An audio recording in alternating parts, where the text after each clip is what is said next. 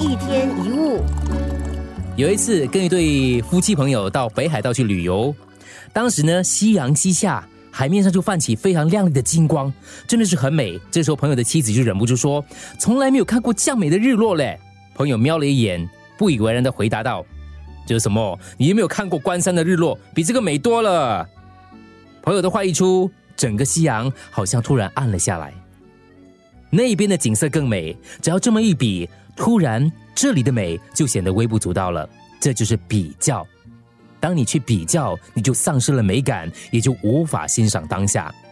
你说这个地方很美，不过还有一个地方比这里更美，你就不可能欣赏眼前的美丽。当你拿这里跟你以前看过的地方相比，你的人其实已经不在这里了，不是吗？当你说他的房子比我大，比我的美。你对自己的房子就无法欣赏跟满足，只要比较，去跟更多、更好、更美、更大的比，你就注定很难快乐起来。如果你买了一间房子，你觉得这房子物美价廉，你非常满意，可是却发现几天前你的朋友买到另一栋更大、更便宜的房子，于是你开始在比较，从地段、房子的外观、大小、价钱，它好像比你买的更好嘞，更有价值。因此，你所有的喜悦都会突然消失。你住在同一栋房子里，而你之前是那么的满意，但现在你突然觉得好像买的不是很划算。为什么？是房子的关系吗？不是，因为你还是住同一栋房子。那为什么呢？没错，因为你去比较，是比较让你错失了原本的快乐。如果你不去比较，你是那么的高兴，你是那么的享受，你根本就没有问题。别人的房子比较大，那又怎样？让他大喽。他买的价钱比较便宜，那又怎样？他好运呢。但是如果你是因为别人比你幸运而觉得不幸，那你将永远都不可能快乐，因为这世上永远都会有人比你遇到更好的事。所以有句话说：“山外青山楼外楼，比来比去何日休？”今天开始不要再去比较了。当你拿自己跟别人，拿这里跟那里，或拿现在跟过去比较，你就无法欣赏到当下所拥有的。唯有当下这一刻是真实的，唯有这个时候，这个地方才是真的。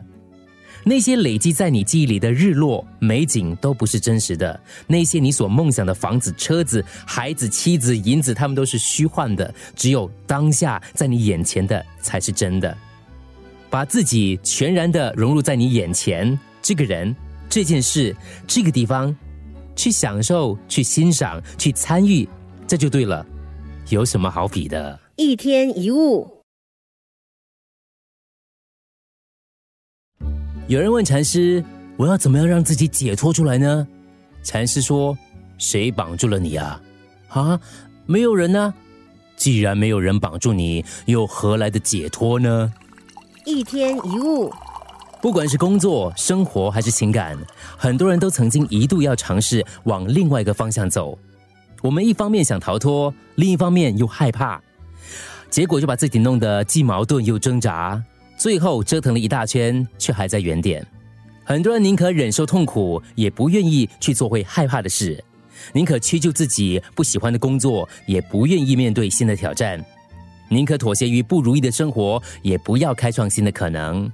愿意忍受不幸的婚姻，也不愿意离开悲惨的命运。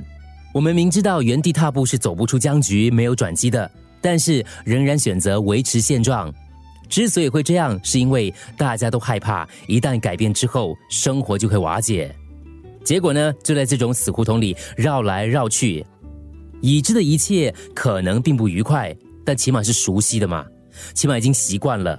但是未知的呢？谁知道？说不定会更糟，对不对？算了吧，还是保持原状就好了。《易经》里有这么一句话：所有人类的苦难都产生于对眼前一种存在状态的依恋。人是那么害怕一无所有，害怕两手空空，总是希望能够抓住什么，总比什么都没有来得好。即使抓着的是痛苦，抓的是垃圾都好，因为我们不愿意放手。可是，却没有想到，一无所有，有的时候才是真正的自由。当你一无所得，也就一无所失；当你两手空空，那么你想抓住的什么东西都任你选择。人本来就是自由的，事实上你是完全自由的，是你自己抓紧枷锁不放，这才是问题所在。你并非无路可走，而是你害怕走出去，放下约束，放下熟悉的笼牢，走出去，然后整个天空可能就是你的。一天一物，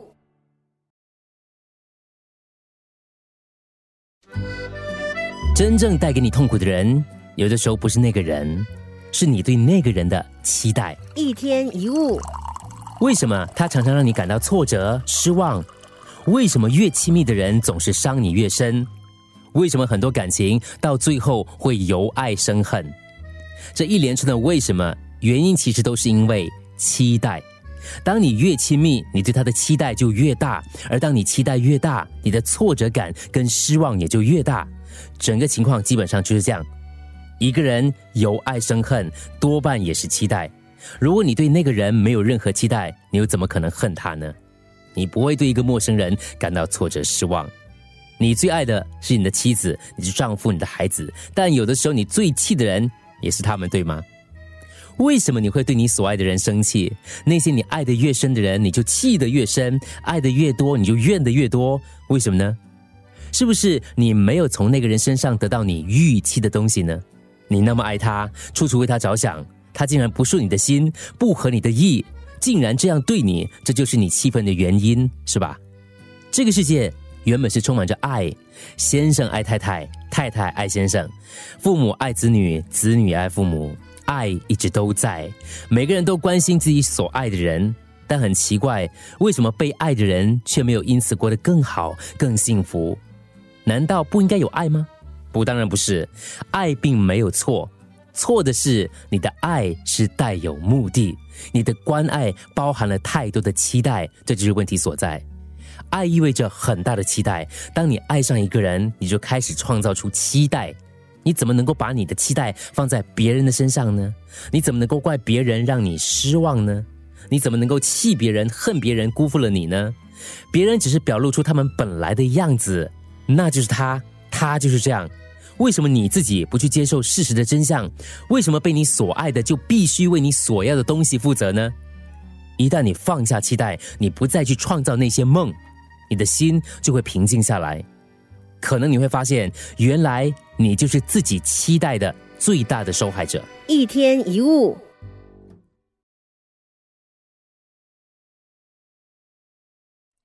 所谓的错过，就是你的人在那里，心却不在那里。一天一物，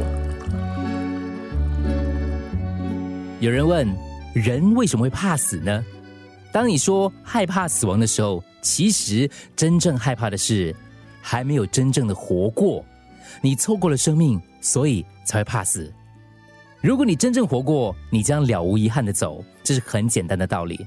如果你能好好的吃，你将感到满足；如果能够好好的喝，你将不再口渴；如果能够好好的活，就不会害怕死亡。错过就是人在那里，心却不在那里。比如说，你把工作上的问题带回家。因此无法好好享受家庭生活，然后又把家里的问题带到工作上，无法全然投入工作。你的喜乐就是这样错过的，你的生命也是这么错过的。早上你赶着上班或上课，人坐在车上或走在路上，心里是在算着等一下做什么。你急着下班下课，狼吞虎咽的用完餐，只为了接下来还要做什么。然后你又匆匆忙忙上床睡觉，只为了明天不要来不及起床，不要来不及做什么。你不断的赶赶赶，害怕错失掉什么，但你一直没有活在当下，因此就一再错过。你错过了愉快的早上，错过了窗外的美景，错过了美味的佳肴，也错过了温馨的夜晚。当然。你错过了人生的乐趣，你每天都很卖力的去过，却从来没有真正的过好每一天。这几年来你是怎么过的？每天朝九晚五，日出晚归，就是为了赚更多的钱，得到更高的职位，买更多的东西，享受更多的物质。然后呢，还是一样的空虚，还是不快乐，还是不开心。很多人在临死前，常会对自己的一生感到非常的遗憾，觉得白活了。都说如果能够重新开始，一定会过完全不一样的生活。但是现在一切都太迟了，死神正在敲门，时间所剩无几，才竟然发现错过了，才觉得自己从来没有好好的活过。多数人走的时候都不是心甘情愿的，他们并不想死，因为他们错过了，错过了体验，错过了欣赏，错过了欢乐，错过了所有。一天一物，错过就是人在那里，心却不在那里。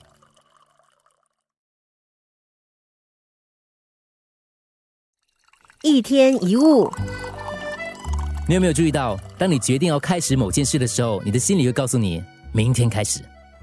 这几乎已经成为一种习惯，凡事明天开始。当然，所谓明天才开始，可能永远都不会有这么一天，因为明天会以今天的身份到来，然后你又会再说“我明天再开始”，一直等到明天，这样你就能够无限期的延后，对吗？明日复明日，明日何其多，就小学的时候老师教我的。我们总是把不想做的事拖到明天，拖到以后。但是明天会比今天更好吗？如果你今天是这样，那么明天也就是这样。你认为明天就会比今天来得更聪明吗？你觉得你明天会比今天更积极吗？明天你将会变得更老，你的勇气将会更少，整个情况都将变得更糟。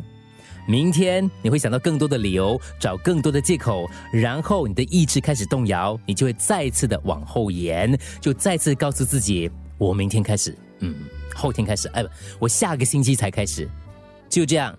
上个星期变成了这个星期，明天变成了今天，但你的明天从来没有到，你也一直从来没有开始。如果你想改变，真的，你问自己：如果你想改变，你希望明天能变得不一样。但是你记得你的昨天吗？你的昨天也是一样的，你在等今天，因为你的现在就是那个时候的明天。当明天到来的时候，它又变成了今天，一千个、一万个明天也是今天，你还是老样子。所以你能够为明天所做的最好准备，就是把今天做好，尽全力的做好。如果你希望明天会更好，那你应该做的就是把今天先过好。不要去管明天，这就是我要传达的。但是意思不是要你放弃未来，相反的要强调的就是必须把握现在能够做的，才能够创造未来。你不必想太多未来的事，未来是由现在所产生出来的。如果你能够照顾好现在，那就等于照顾了未来。未来会在你当下的生命当中诞生。如果你能喜乐的活在当下，未来的你就会更喜乐。来临的总是今天，你有什么该去做、想去做又还没有去做的事，现在就去做。如果你真的想做，为什么要等到明天呢？一天一物。